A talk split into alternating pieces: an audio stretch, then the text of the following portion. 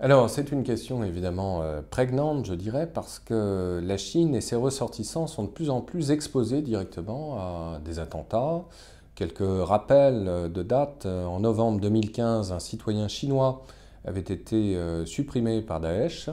Et quelques jours plus tard, euh, à Bamako, au Mali, 22 personnes, dont trois coopérants chinois, qui étaient employés par la China Railway Construction Corporation, avait été assassiné. Bon.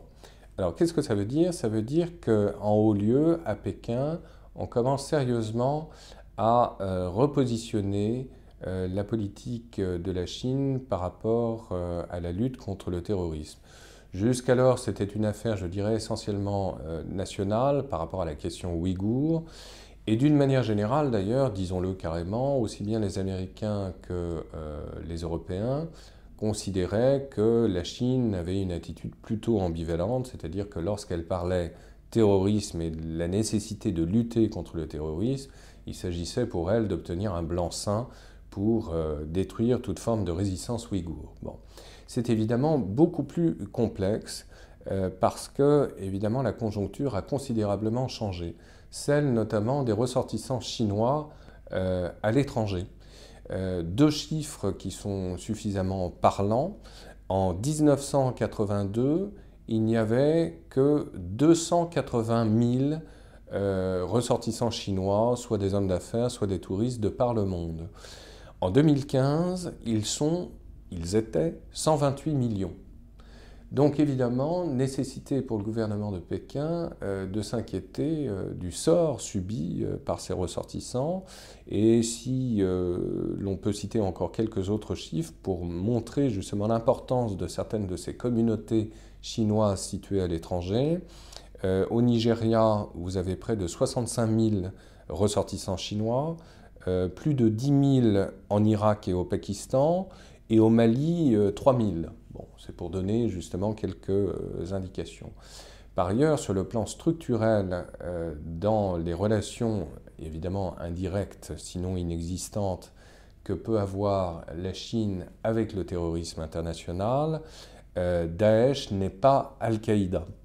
Rappelons ce fait d'importance parce que Al-Qaïda, pour des raisons idéologiques et assez machiavéliques, considérait qu'il ne fallait surtout pas se mettre à dos les autorités chinoises et au contraire jouer euh, sur la rivalité entre la Chine et les États-Unis. Euh, Daesh, c'est tout à fait autre chose. Daesh, au contraire, prône une guerre sainte contre la Chine y compris.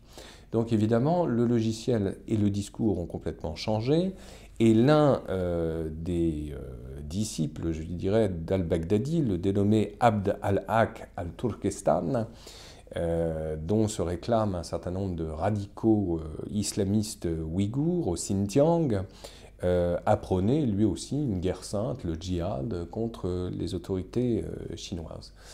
Et donc la menace est prise au sérieux par les autorités chinoises et il faut rappeler que euh, la Chine s'y prépare, et elle s'y prépare depuis déjà assez longtemps, par un certain nombre de projets de coopération en matière euh, euh, de coopération navale au large d'Aden, par exemple, contre les actes de piraterie, bien sûr. Mais plus récemment encore, on l'a déjà dit maintes et maintes fois dans nos émissions, par l'installation aussi d'une base militaire à Djibouti.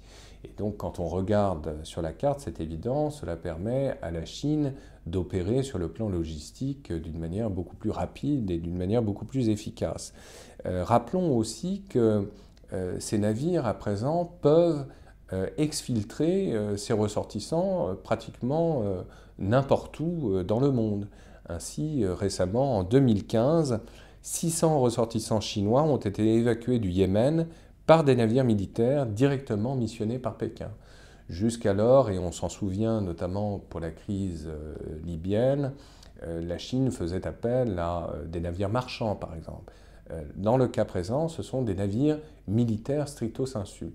Et ce qui change considérablement au niveau des informations que l'on peut avoir sur les restructurations euh, des équipements militaires à venir pour la Chine, la Chine va se doter de 1000 appareils transporteurs de troupes à long rayon d'action de type Y-20.